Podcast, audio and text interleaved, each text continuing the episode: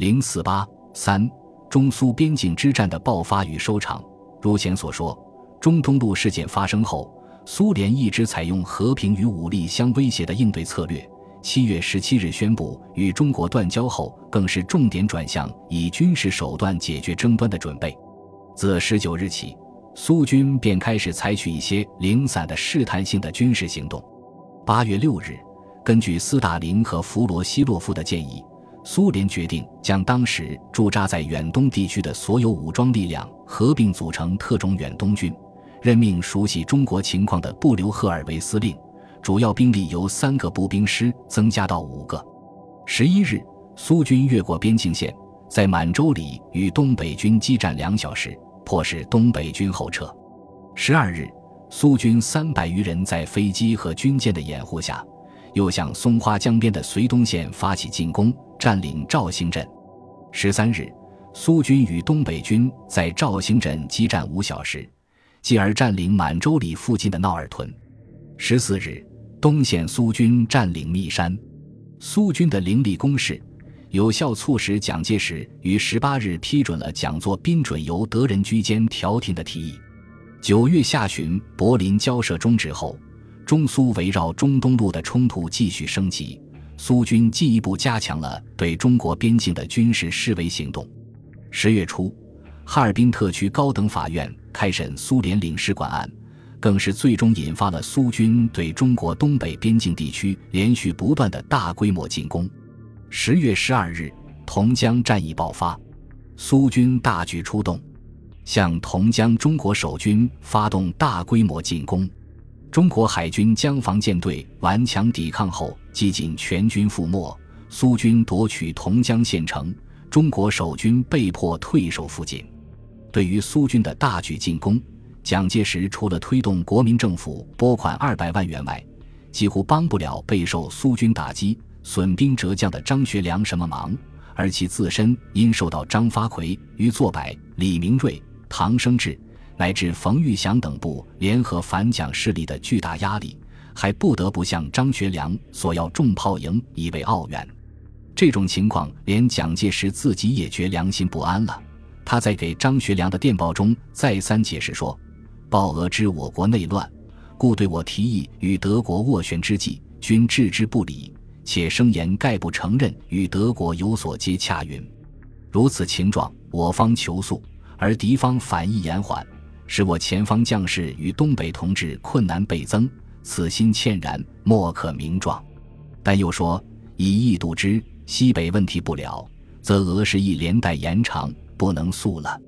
表示这是他不能不请张学良帮助的原因所在。苏联为什么选择这个时间点采取如此大规模的军事行动？就其自身而言，主要基于以下两方面的考虑：一是蒋介石一直不甘示弱，苏方恢复中东路原状的目标未能达成，为改变其被动应付局面，掌握战略主动权，认为有必要加大军事逼和的力度；二是国际。国内时机对苏有利。这年十月，苏英宣布复交，西线已无后顾之忧。而东西方各大国，特别是日本，又明显表现无意直接介入苏中冲突。在国内，则宿主对华强硬的斯大林取得了党内斗争的胜利，有助于联共统一实权、集中指挥、协调行动，为军事行动的胜利提供了组织保证。就其打击对手而言，主要是让苏联看到了蒋介石此时已陷入列强袖手旁观、内部反蒋烽火连天的难以招架的困境，对苏联取胜十分有利。蒋介石虽然再三催促外交部抓紧寻求解套办法，可王正廷也表示无计可施。他在二十一日电告张学良：“德国出任调停议层已被俄拒绝，中央亦无法可想，东北应设法自了。”随即，外交部致电驻外各公使，通告中俄交涉破裂的情况，希望各国能够提供帮助和意见。但各国政府对于中国所面临的困境态度依然如故，相信中苏两国可以在原有协定的基础上和平解决争端。十月三十日，以后撤的苏军再度进占同江县城，并派海陆空军侵入附近江岸。于当晚夺占附近县城。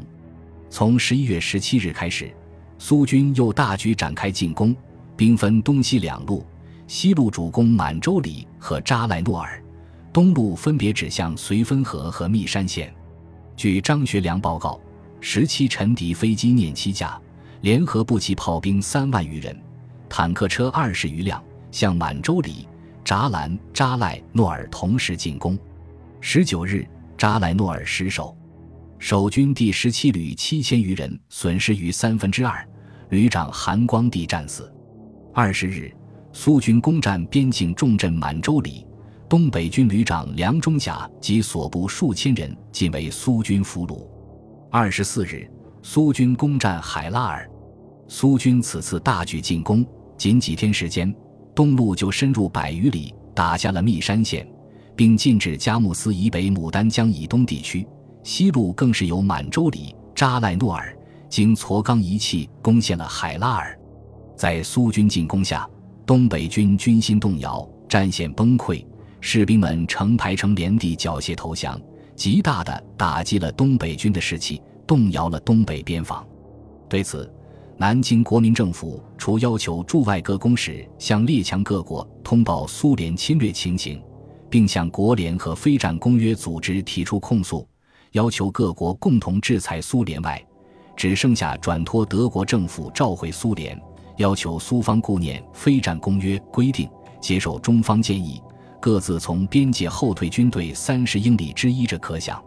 当然，张学良对南京方面的努力已不抱希望。还在海拉尔沦陷前，张学良就已经命令蔡运生立即设法与苏方人员进行接触，谋求东北地方与苏联方面直接交涉。二十日，蔡经过原苏联驻哈尔滨总领事馆工作人员库库林和聂加夫向苏联当局递交了一封正式文件。声称希望立即开始就中苏冲突问题进行谈判。当日，库库林前往海参崴，被苏联外交人民委员会复函于二十五日返回哈尔滨。苏联政府条件依旧，中方承认根据俄中协定恢复东省冲突以前之状态。对于苏联方面根据协定所推荐之正副局长，即行恢复其职权。因纠纷逮捕的苏联人员即行悉数释放。苏联方面并声明，中方对八月二十九日由德国转达之先决条件未履行前，不能开始谈判。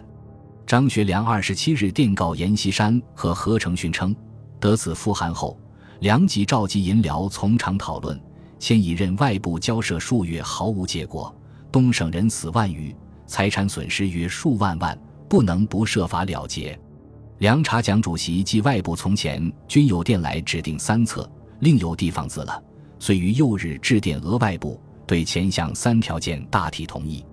据此，张学良还直接去电蒋介石，要求同意先有地方接洽，缓提国联，以免节外生枝。对于张学良与苏联直接接触，蒋介石曾大表不满，晚接汉清电，已与苏俄直接交涉。声明仍请中央委任交涉人员，为昨日决议以报俄侵略中东路、满洲里与扎兰、扎赖诺尔市，通告非战公约国与联盟会，而奉天则直接与之谈判。如此大事，正出两旗，惹笑中外，为汉清电俄措辞上含混，未得为之完全屈服。然其无经验与胆识，不能坚持到底，至四月辛苦，尽付东流为可惜也。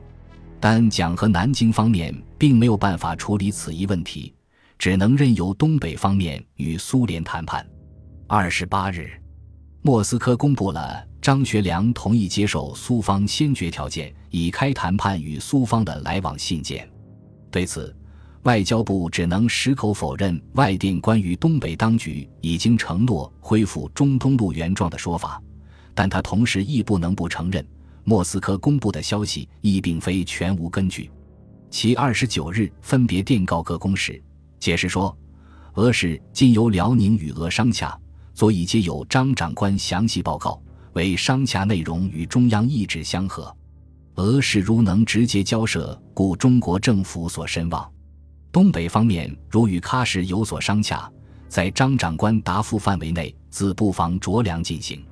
且最近俄向辽宁提议三条仍不外喀什主张，已由张长官答复，可由彼推荐正副局长，于待会议解决。十二月四日，莫斯科传出蔡运生与西门诺夫斯基就双方开始谈判一事签署的会议纪要，其中主要的妥协就是蔡运生代表东北当局宣布中东路理事会理事长吕荣桓撤职，西门诺夫斯基代表苏联政府宣布。在吕荣桓撤职后，苏联政府将推荐新征副局长以代替原正副局长，为保留委派原正副局长任中东路其他职务的权利。双方约定，在共同遵守1924年中俄、奉俄两协定的基础上，谈判解决中苏之间围绕着中东路所发生的一切冲突。对此，东北当局很快给予证实，并声称南京中央已经复电。表示完全同意，而外交部却仍旧在三对外表示尚未接到报告。实际上，王正廷一直在暗中与张学良密切联络。蔡运生与西门诺夫斯基所以会将苏方原提第二条内容，即苏联原正副局长恢复职务，改为中方撤换理事长，苏方推荐新正副局长，就是外交部坚持苏联原局长复职一节关系重大。实难迁就的结果。